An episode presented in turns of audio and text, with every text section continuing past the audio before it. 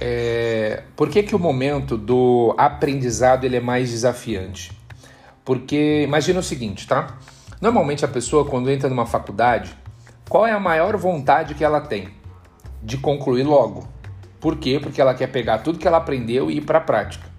Então o momento de aprendizado é um momento que você precisa ter muita paciência, certo? E esse é o maior desafio. Então, dentro desses sete ciclos da vida, né? Que é isso que a gente vai falar agora. É, o primeiro é você aprender. Aprender o quê? Sobre tudo que é necessário para você se desenvolver naquela área ou em algumas áreas que você tem necessidade.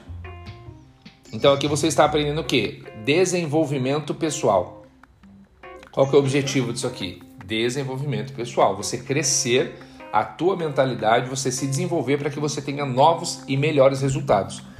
Agora, se você não romper com o passado, dificilmente você se conecta no presente para construir o teu futuro. Isso é importante. Ok? Então, primeira coisa, me desconectar do passado. Por quê? Porque o passado vai remeter só a experiências que eu já tive. E normalmente, a grande maioria das nossas experiências do passado não são boas. Entende? Então, por conta disso, você acaba o quê? Criando novas crenças limitantes. Ai, será que eu vou aprender? Será que isso é para mim? Será que eu vou dar conta? Será que isso é muito será? Então, a gente precisa matar o famoso será e a gente precisa dar vida para o eu posso. Eu posso. Eu vou fazer, eu vou conseguir. Então isso é o que? Palavra de comando você dá direcionamento, você dá instrução. E óbvio, a palavra tem poder, ok?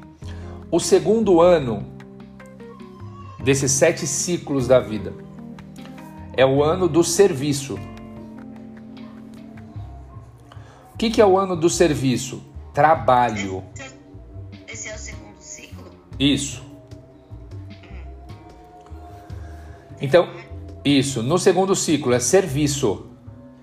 Tá? Então, primeiro aprendizado, segundo serviço.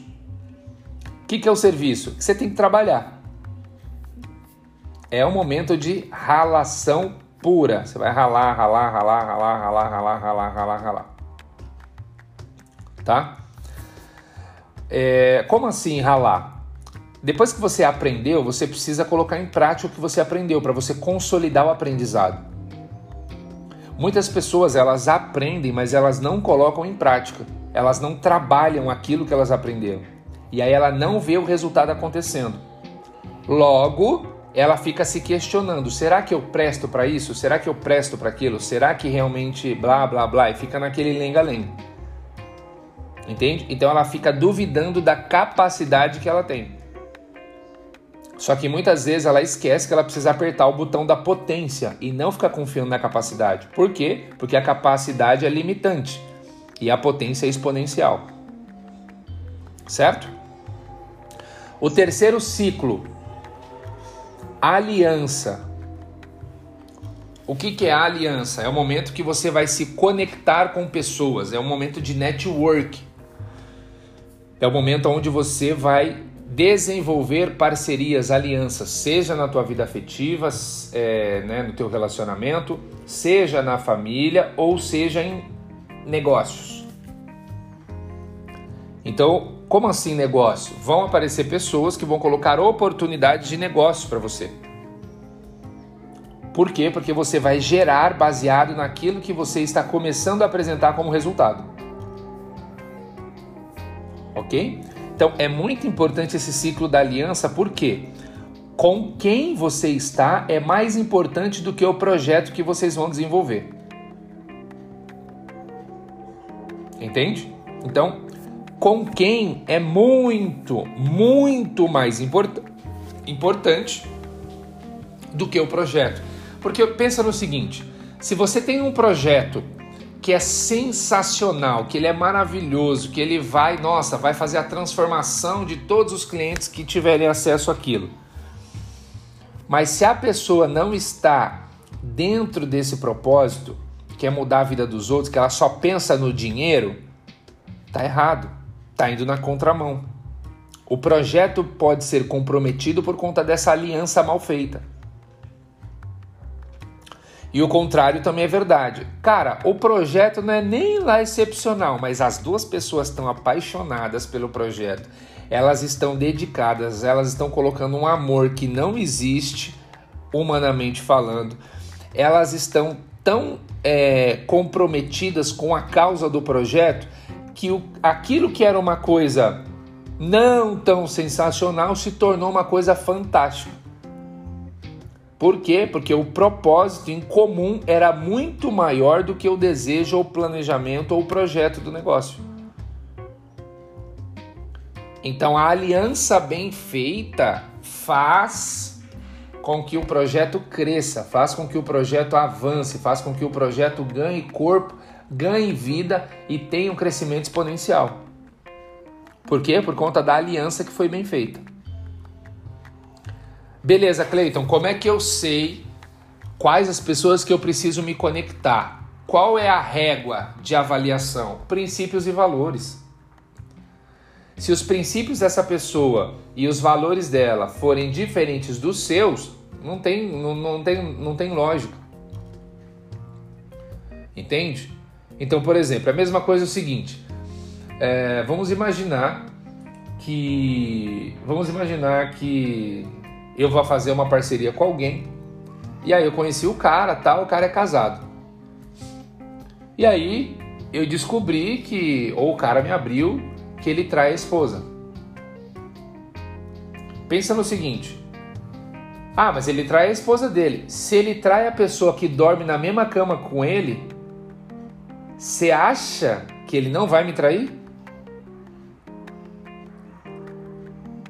Olha só como é forte isso. Se ele trai a pessoa que dorme do lado dele, ele não vai me trair? Que durmo bem longe, inclusive? O que, que é isso? Isso é princípio. Princípio que é do caráter. Entende? O porquê que ele faz? Ah, porque o relacionamento não tá ruim. Olha só.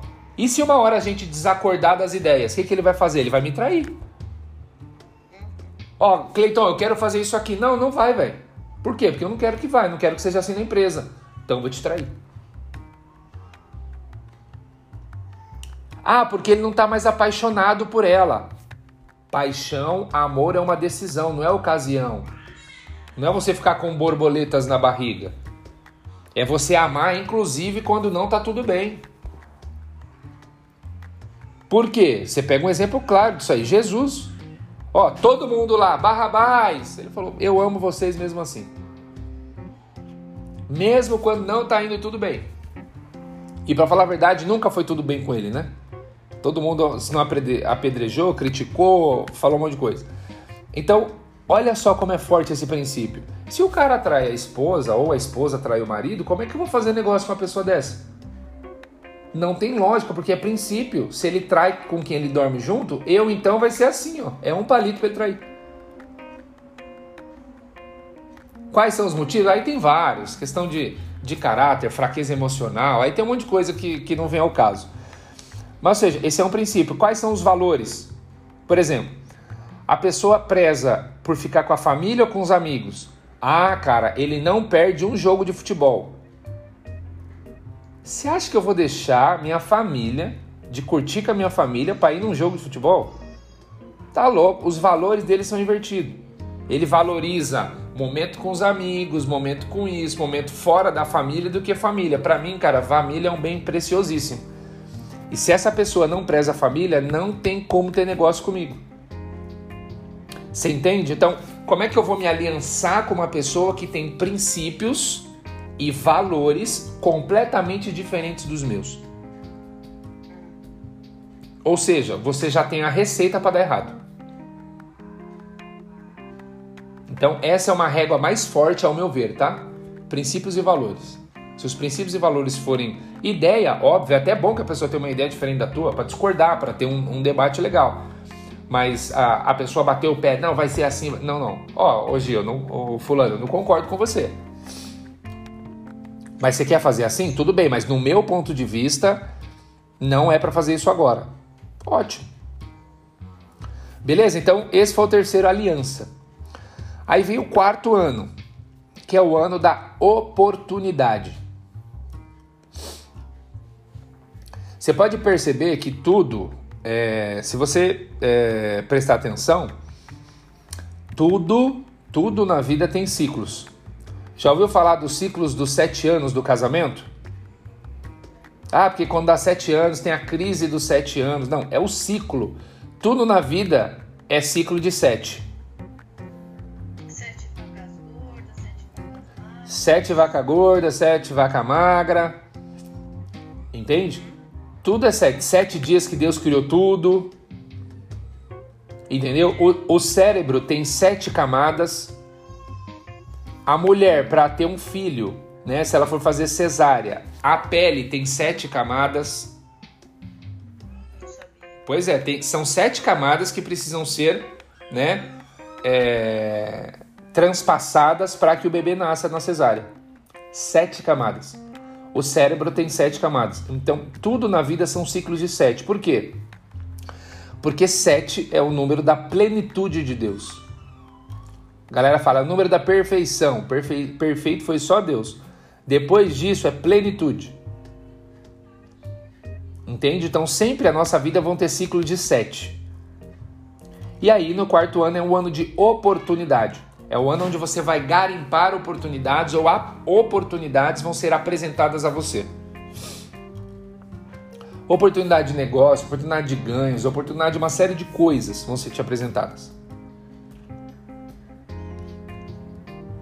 E aí o que, que acontece? A gente precisa se preparar o tempo todo para capturar essas oportunidades. Como é que eu me preparo? Estudando, me conectando com Deus. Né? Primeiro é se conectar com Deus, estudando, se aliançando com pessoas do bem, com pessoas que têm valor, com pessoas que têm princípio. E esse é um ano onde muita coisa pode ser divisor de águas. Por quê? Porque se você aproveitar algumas oportunidades, a sua vida é transformada literalmente em todas as áreas. Se você deixar de aproveitar, você vai penar um pouquinho mais. Ok? Quinto ano. Quinto ano é o ano da perseverança. Ou seja, para ficar bom tem que ficar ruim primeiro. certo? Ou seja, para ficar bom, primeiro vai ficar ruim. Por isso que você precisa perseverar, porque quando aparecer oportunidade, vai começar a dar um monte de coisa errada. Aí você vai ficar pensando: "Ah, eu acho que não era para eu ter feito isso". Não, filho, para ficar bom precisa ficar ruim primeiro. Por quê? Não existe solução sem problema. Se eu estou sentado numa cadeira, foi que em algum momento alguém viu a necessidade de criar alguma coisa para alguém descansar, porque ficar em pé o tempo todo não dava. Ao invés da pessoa sentar no chão, alguém pensou o seguinte: cara, vamos criar alguma coisa para a pessoa se acomodar? Para ela não ficar nem no chão e nem em pé?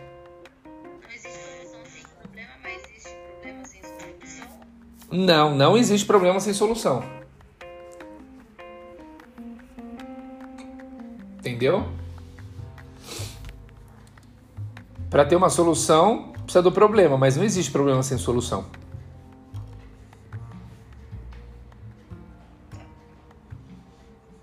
Ok? Então, beleza. Aí eu preciso perseverar. O que é perseverar? Até alcançar êxito. Essa frase é bem conhecida. Perseverar até alcançar êxito. Ou seja, a palavra mais importante da frase é o até. Enquanto eu não conseguir o êxito, enquanto eu não conseguir aquilo que eu quero, eu não vou parar. Por quê? Vamos pensar o seguinte: qual que é o oposto do fracasso? Oh, perdão, qual que é o oposto do sucesso? Não, desistência. O fracasso é um degrau para o sucesso.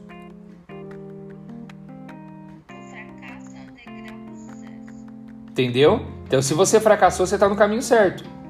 Não é no caminho certo por ter fracassado.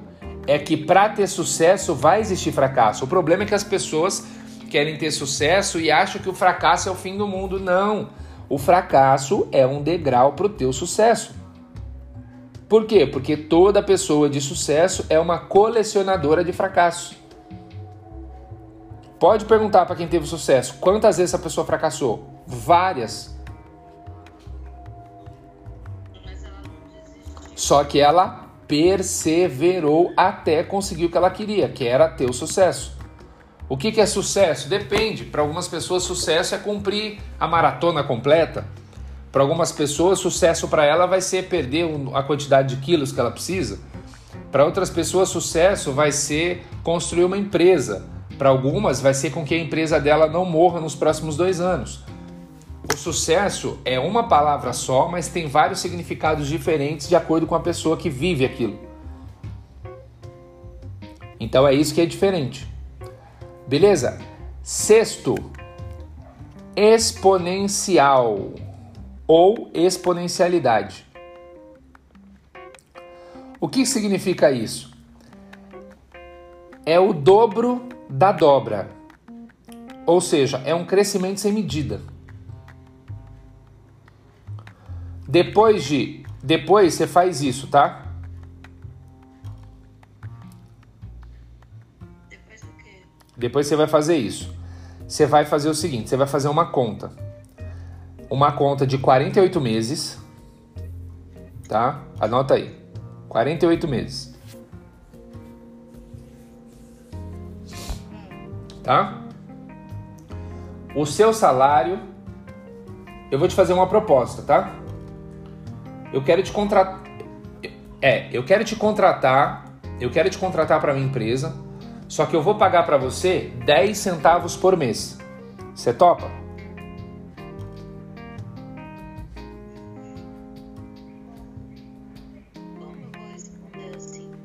Não, você precisa me responder, sim ou não? Toparia ganhar 10 centavos por mês durante 48 meses? Não? Então tá bom. Só que você vai ganhar 10 centavos no primeiro mês, no segundo mês é o dobro. Então é o dobro da dobra. Entendeu? Então, por exemplo, no primeiro mês você vai ganhar 10, no segundo 20, no terceiro 40, no quarto 80, porque é o dobro da dobra. Ok? Então, por exemplo, é 10 é 20, de 20 é 40, de 40 é 80, de 80 é 160 e por aí vai. Você toparia isso? Ou não? Hã? Você toparia?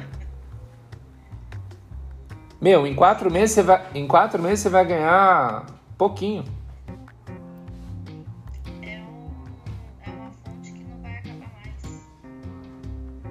Ué, como é que você sabe? Não vai dobrar. Vai. Aí que tá a questão. Depois você faz as contas, tá? Até o vigésimo quarto. Oi? Não, mas aí de centavos vai virar real. Então, por exemplo, fazendo uma conta rápida aqui, tá? Ó, primeiro mês você vai ganhar 10, certo?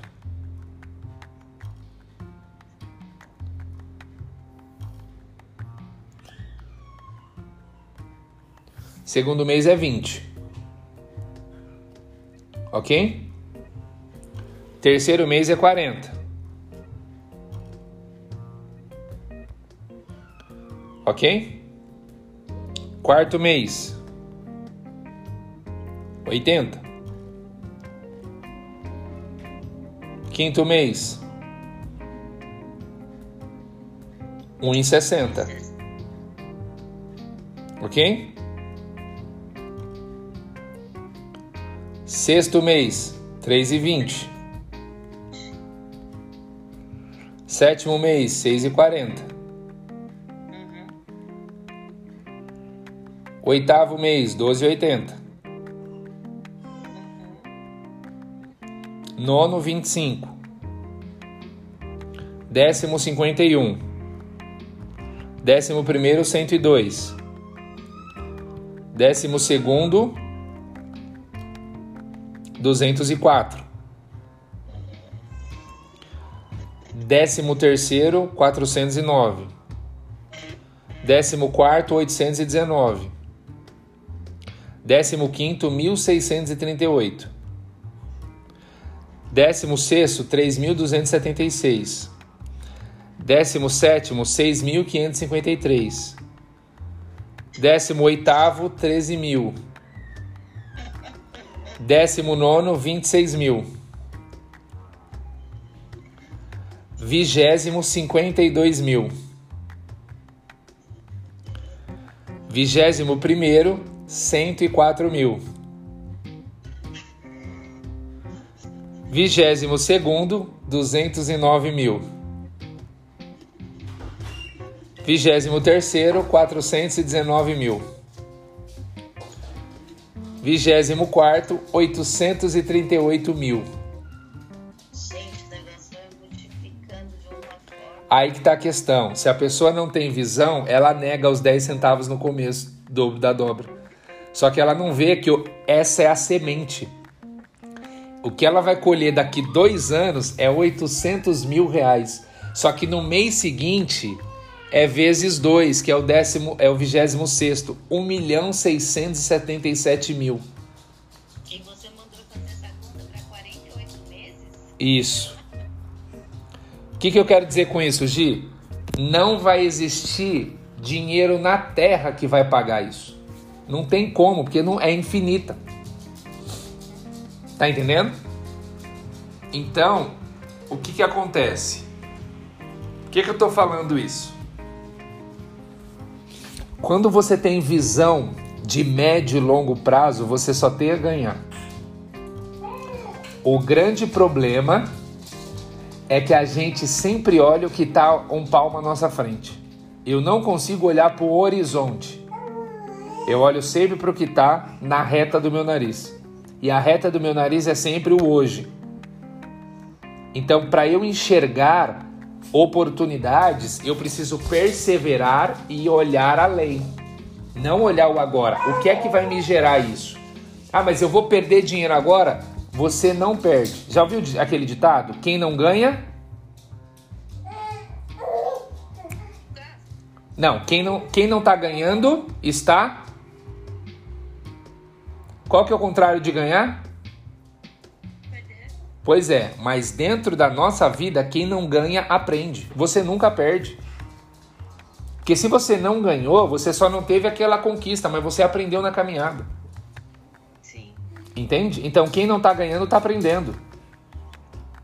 E aí é importante, nesse momento da perseverança, você não largar o osso. Por quê? Porque depois que você persevera, vem exponencial. Ou seja, a exponencialidade é um crescimento sem medida. Ou seja, você é um foguete da NASA e tá botando combustível. Você sabe que você vai para a Lua. Só que você ficar com medinho de entrar na nave e tocar o barco, não vai. Ok? Então, beleza. O sexto, né? Agora o sétimo. Que foi aquilo que Deus fez. Descanso. Ou seja, desfrute. Teve o crescimento exponencial, você precisa usufruir, você precisa desfrutar. O problema é que as pessoas trabalham tanto, trabalham tanto, trabalham tanto que elas não desfrutam. O desfrutar não é vou parar de trabalhar, não. O desfrutar é que você vai diminuir o teu drive e usufruir mais da construção. É a mesma coisa você construir uma casa de 2 milhões de reais num condomínio top e você não consegue jantar ou almoçar com a tua família três vezes por semana, você não entra na piscina, você não usa sauna. Para que, que você construiu tudo isso? Para ficar de amostra? Ah, porque não tem um tempo, você não tem prioridade de usufruir. A sua prioridade está só em ganhar dinheiro. Só que você construiu tudo isso bonitinho, planejado para quê? Você não usufrui? É só para exibir para os outros que você tem um casão? Não, essa casona tem que ser para você usufruir. Então você tem que ir duas, três vezes por semana, cair na piscina com os filhos, com a família, entendeu? almoçar sempre que puder ou jantar, pelo menos três vezes por semana com a tua família, numa mesa. Aí você vê casa com aquela mesona gigante. Vocês almoçam? Ai, quando dá, a gente pede muito fast food. Pô, sério mesmo? Você pede fast food? Ou seja, a mesa é um momento de reunião. É de reunir a união. Ó, você vai reunir a união. A união em que? Entre famílias, entre pessoas. E você já percebeu que sempre fica uma mesa de frente para outra? Independente se a mesa é redonda ou é quadrada, sempre vai ter um de frente para o outro. Por quê? Porque isso é o significado de união, é você estar conectado com outra pessoa. Só que a mesa, ela vai trazer uma unidade, não união. Que aí depois a gente vai falar sobre isso, a diferença de união e de unidade, tá? Então o que, que é importante? Pensa no seguinte: é, um fruto que cai da árvore, se ele sentir saudade da árvore, ele apodrece. Porque o fruto ele tem que morrer para dar novos frutos. Então eu tenho que matar aquilo para que eu possa dar mais vida. É a mesma coisa que acontece com o filho é, em relação ao pai e mãe. Quando ele tem dificuldade de desvincular, ele não consegue frutificar. Por quê? Porque ele fica preso. Só que qual que é a questão? Sem data para sair. Quando você tem data para sair é uma coisa. Quando você não tem data para sair é outra. Entende? E a gente é muito paparicado e mimado pelos pais. Entende? E a gente tem medo de sair disso para, ai, como é que vai ser minha vida sem vai ser muito melhor. Você vai ter liberdade, você vai ter tranquilidade, você sai a hora que quer, chega a hora que quer, dorme até a hora que quer. Ah, mas eu já sou adulto, tá bom. Eu também era adulto, né? Há uns 5 anos atrás, antes de eu sair de casa. 3, 4 anos atrás. E aí, beleza, eu trabalhava igual um camelo, 12 horas, 13 horas por dia. Aí, num sábado, eu dormia até 10 horas, minha mãe ia me acordar. Ué, vai dormir o dia inteiro? Falei, minha filha, eu tenho direito de dormir. Não, pode acordar. Ou seja, nem dormir eu tinha direito de dormir. Entende? Por quê? Porque eu não estava na casa que é minha. Eu estou na casa que é dos pais. Então eu preciso me desvincular, colocar data. Eu coloquei uma data. Tal data eu vou sair. E tal data eu saio, acabou. E assim foi. Entende? Então, outra coisa que é importante. Muitas vezes a gente fica preocupado com o que as pessoas pensam que nós somos. Quem determina quem nós somos é Deus. Só que Deus não determina as escolhas que nós fazemos. Pega essa aí.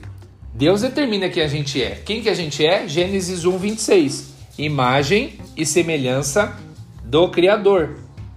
Então ele já determinou quem eu sou. O que ele não pode fazer é determinar as escolhas que eu tenho. Ele não é enxerido.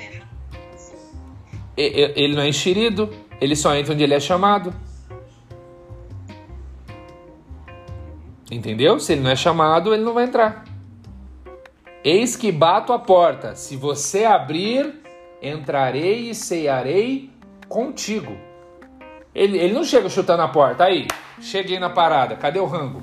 Não, moço. Ele é educadinho. Entendeu? Ele é muito educado, muito generoso. Ele bate na porta. Se você deixar ele falando, ele fala: tá bom, eu bati, fiz minha parte. Você não fez a tua, perdeu. Então, ele nunca vai é, interferir nas nossas decisões, porque ele deu uma coisa chamada livre-arbítrio. Eu posso escolher fazer o que eu quiser. Adão teve uma escolha de comer ou não do fruto. Só que olha só como é interessante a história. Ele colocou limite. Mas Deus não é limitado. Por quê? Porque precisa ter regra. Regra não, precisa ter ordem. Deus não atua em desordem. E ele deixou claro: se você comer do fruto, você conhecerá sobre o bem e o mal. Na verdade, o bem ele já usufruía. Ele teve acesso a conhecer o que era mal. Entendeu? E aí é onde começou a primeira mentira, né? A primeira, o primeiro vitimismo, o primeiro vitimista da história foi Adão. Como assim, primeiro vitimista? Deus falou: "Onde você tá?" Ele já Ué, tá escondendo por quê? Porque eu tô nu. Mas como é que você sabe que você tá nu?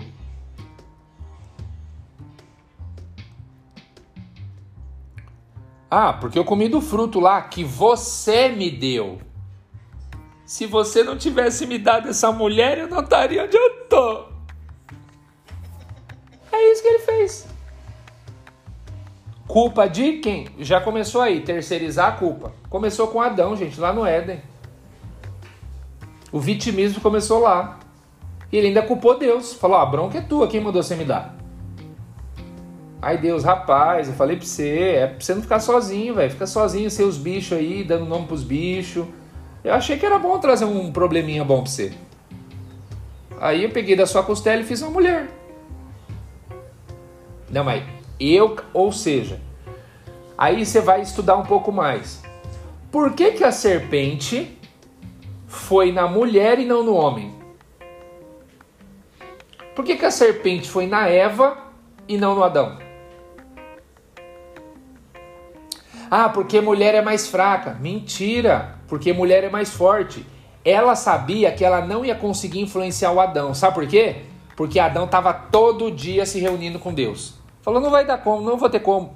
Agora, como eu sei que a mulher tem o poder de convencimento e persuasão, eu vou entrar nela, mexer com as ideias dela, que ela vai convencer o Adão. Olha só. E mulher fala que não tem poder. Lógico que tem. Lá no Éden já foi dado poder para a mulher de persuasão e convencimento. Porque a serpente sabia que se fosse com Adão, ela não ia dar conta. Ela não vou conseguir convencer o Adão. Porque homem é cabeça dura. Não é que cabeça dura, é que ele é racional. Então ele vai crer naquilo que ele está ali conectado. Quando ele enxerga por uma outra ótica, o que, que acontece? Ele se rende. Aí a mulher veio o quê? Ai, Adãozinho. Vai dar nada não, mo. Mo. Come comigo, vamos deixar sozinho. Ah. Aí fez charme, Adão caiu, deu ruim. Só que olha só como Deus tem ordem para tudo, não é regra. Deus vive por princípio, ele ensina pra gente é princípio, não é regra. Por ter desobedecido, você vai ter que comer do suor do teu trabalho. É vinha, vem cá. Olha só.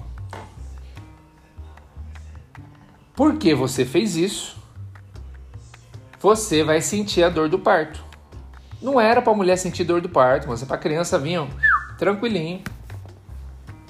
Por que, que dói para burro? Ah, mas aí tem a cesárea, lógico, alguém criou uma forma mais simples, que né, às vezes nem todas as pessoas, às vezes o bebê não conseguia ficar na posição certa, então tiveram que criar uma outra forma de, de, de parir as crianças. Mas lá atrás já foi sentenciado, ó, você vai sentir dor do parto.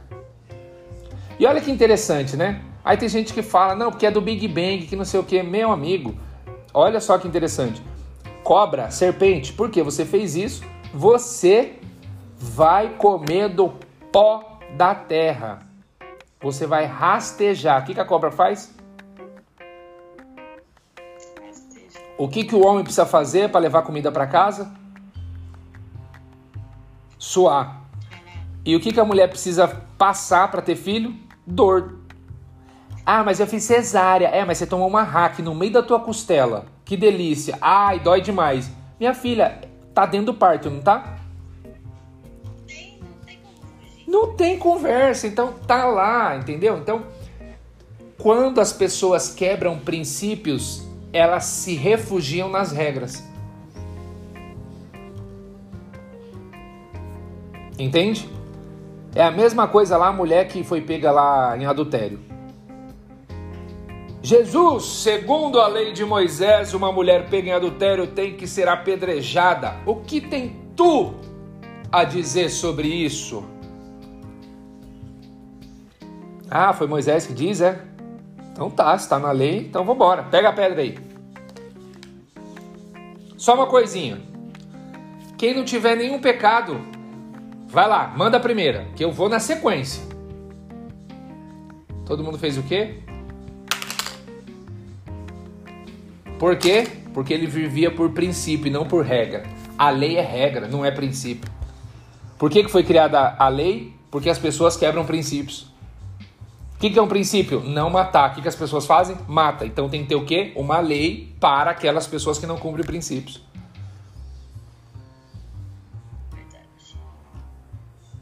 Entendeu? Então, se você vive por princípios, você não está nem aí com regra. É a mesma coisa, alguém fala assim: ah, então, você sabe que se fizer tal coisa você vai ser preso. Meu filho, eu tô, tô lá preocupado com ser preso. Por quê? Porque eu vim por princípio, velho, não vim por regra, não. Então, quem vive por princípios não se preocupa com regra. Agora, quem vive por regra odeia viver por princípios. quem vive por regra odeia viver por princípio. Por quê? Porque ela acha que princípio é uma obrigação.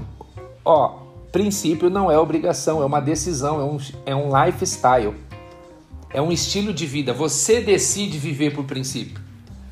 E você não se obriga a viver por princípio. Tem que ser prazeroso ter princípio.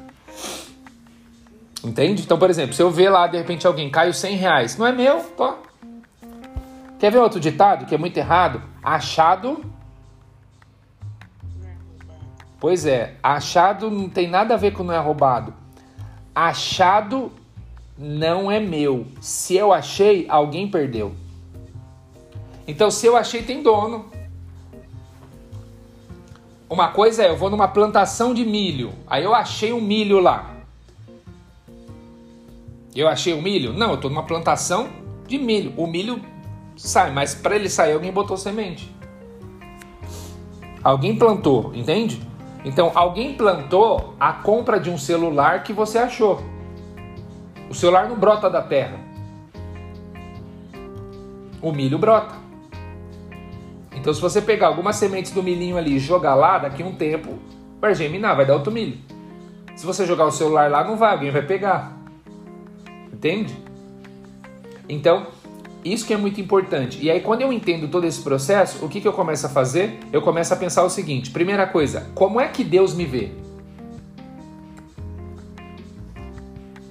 Isso é importante.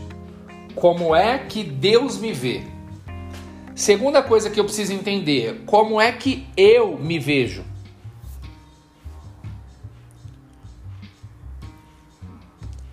Eu, eu preciso entender como é que eu estou me vendo dentro das, da atual conjuntura. Porque muitas vezes você está mais preocupado do como as pessoas te veem do que como você se vê. É muito difícil você saber como você está se vendo. Então, eu não é, não estou falando que é fácil. Mas como é que eu sei? De acordo com aquilo que eu estou realizando.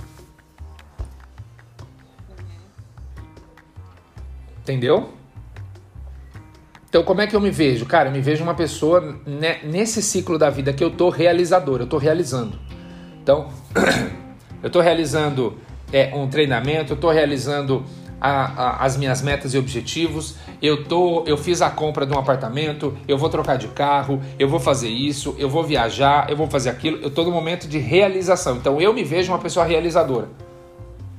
No atual momento, nesse ciclo aqui, eu estou realizador. Nesse ciclo, caraca, esse ciclo eu estou só aprendendo, estou só tomando pancada. Então é um ciclo de aprendizado. Nossa, eu nunca trabalhei igual estou trabalhando agora. Ciclo de serviço, você precisa servir. Maior é o que serve. Inclusive Jesus disse isso. Maior é o que serve. Então, serviço vem de servir. Trabalhar, você está servindo alguém. E agora, cara, eu tô me conectando com tanta gente que eu nem imaginei. Momento de aliança. Cara, tá surgindo um monte de coisa para mim que eu tô meio desconfiado. Não, filho, é momento de oportunidade. Entendeu? Depois da oportunidade vem o quê? Perseverança. Vixe, agora que eu peguei a oportunidade, eu vou ter que, ó, perseverar para fazer dar certo. Perseverei, daqui a pouco acertou a bala. Pum, começa a crescer, crescer, crescer, crescer. Caramba, gente, nem eu imaginei que eu pudesse chegar aqui. Pois é, o crescimento. Depois vem o quê? Ai, que delícia, desfrute. Até Deus desfrutou, gente. Ralou pra caramba pra construir isso tudo. Ele falou, deixa eu dar uma descansada, né? Entendeu? Então, quando eu entendo isso, Gi, isso simplifica a minha vida. Eu vou te dar um exercício, tá? Eu vou te passar uma atividade aqui para você fazer.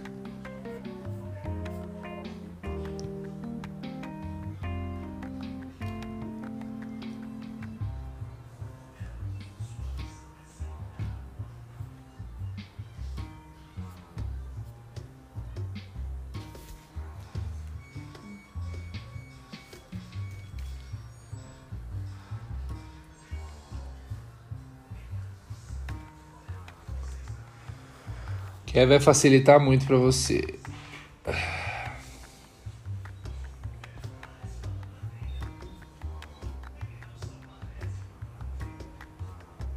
Tá com o WhatsApp funcionando já?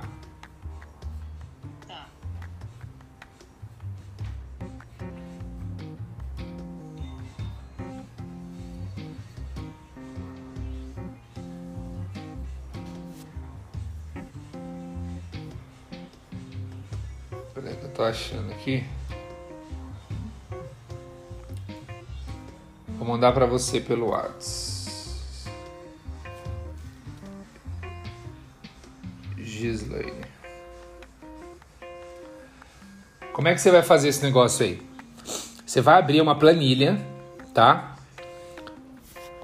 Vê se você consegue dar uma olhada aí.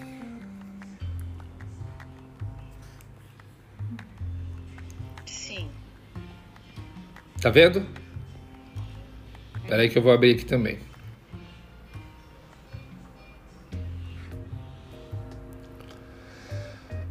Lembre-se disso, se você não está ganhando, você está aprendendo. Fechado? Grande abraço e até o próximo episódio.